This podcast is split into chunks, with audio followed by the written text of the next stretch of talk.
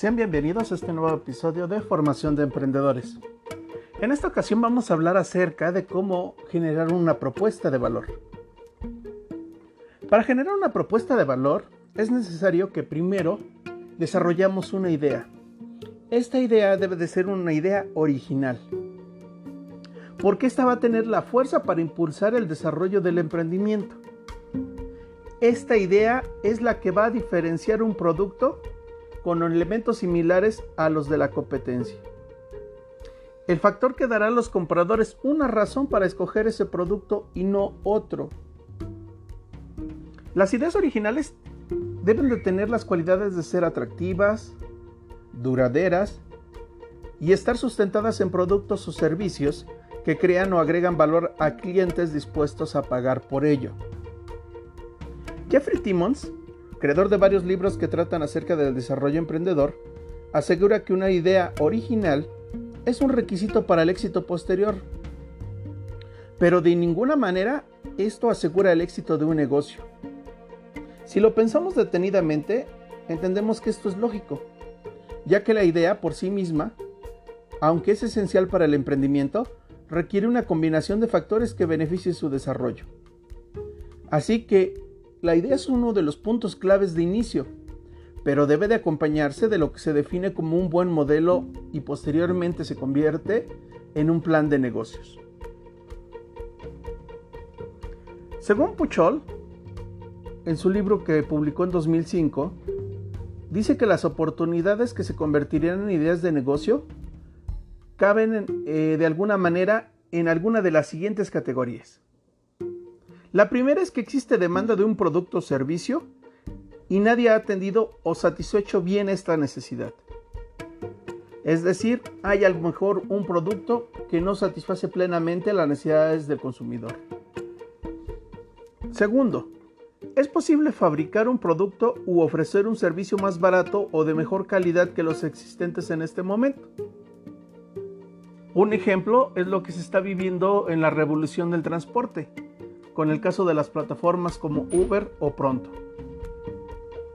Tercero, un producto es susceptible de ser sustituido ventajosamente por otro con mejores atributos, o más económico o en general apreciado de mayor valor por el cliente. Un ejemplo de esto podríamos citar son los teléfonos celulares, las múltiples marcas y gamas en las cuales ahorita se están presentando. Cuarto, un producto susceptible de ser mejorado, ya sea porque es muy costoso o bien porque cuando se descompone o se rompe no tiene reparación. Un ejemplo de ello actualmente es lo que sucede con las computadoras.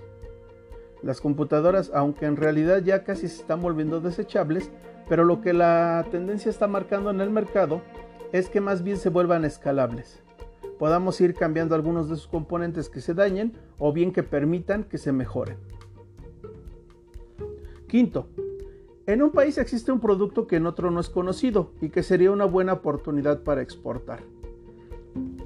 Esto es un ejemplo claro de lo que se viene realizando con eh, las plataformas digitales de compra y venta de productos. Muchos de los productos que se compran en estas plataformas se, realizan en otras entidades, por ejemplo China. Tiene dos ventajas, en primera el precio y en segunda eh, la disponibilidad de un producto que a lo mejor eh, no se puede producir en el país en el que nos encontremos porque no poseemos de la tecnología. Siguiente, en un país se importa un producto extranjero que podría ser producido y comercializado en ese lugar con mejores atributos que el que se trae de afuera. Ejemplo, eh, cuando van al supermercado van a encontrar eh, consumibles, ya sea eh, alimentos o bien bebidas, que no son realizadas en el país en el cual nos encontramos. Sin embargo, o son más baratas o son de mejor calidad. Entonces decidimos comprar esa marca porque lo que hay en el mercado local no cubre mis expectativas. El emprendedor o alguien asociado a él puede haber desarrollado un nuevo invento y esta sería otra de esas características. Este nuevo invento puede producirse y comercializarse para obtener ganancias económicas. Hay múltiples ejemplos de esto. Sin embargo, actualmente si revisamos nuestro país, es poco lo que se realiza en cuestión de investigación y desarrollo de nuevos productos. Pero podemos citar ahorita algo muy actual que es la vacuna contra el eh, coronavirus o, o, el denominado COVID SARS-CoV-2. Otra característica puede ser la posibilidad de reciclar una materia prima o desperdicios de algún tipo en la industria. En México estamos sufriendo ahorita un gran problema que es la contaminación electrónica. Basta preguntarse nada más cuántos celulares tenemos guardados en las gavetas de nuestra casa, porque pues se van haciendo viejos y vamos comprando uno nuevo y esos celulares ya no tienen una actualización del sistema operativo o bien ya se pueden eh, arreglar. Entonces estos celulares están volviendo un gran problema. En China antes procesaban los celulares, actualmente ya no lo hacen porque contaminan muchísimo. Entonces hay una gran oportunidad de mercado siempre y cuando se cumplan con las normas ecológicas. Hasta aquí vamos a dejar este episodio eh, de este podcast de formación de emprendedores. Espero que les sirvan eh, estos consejos y que tomen en cuenta lo que estamos tratando de desarrollar, que es una idea de negocio.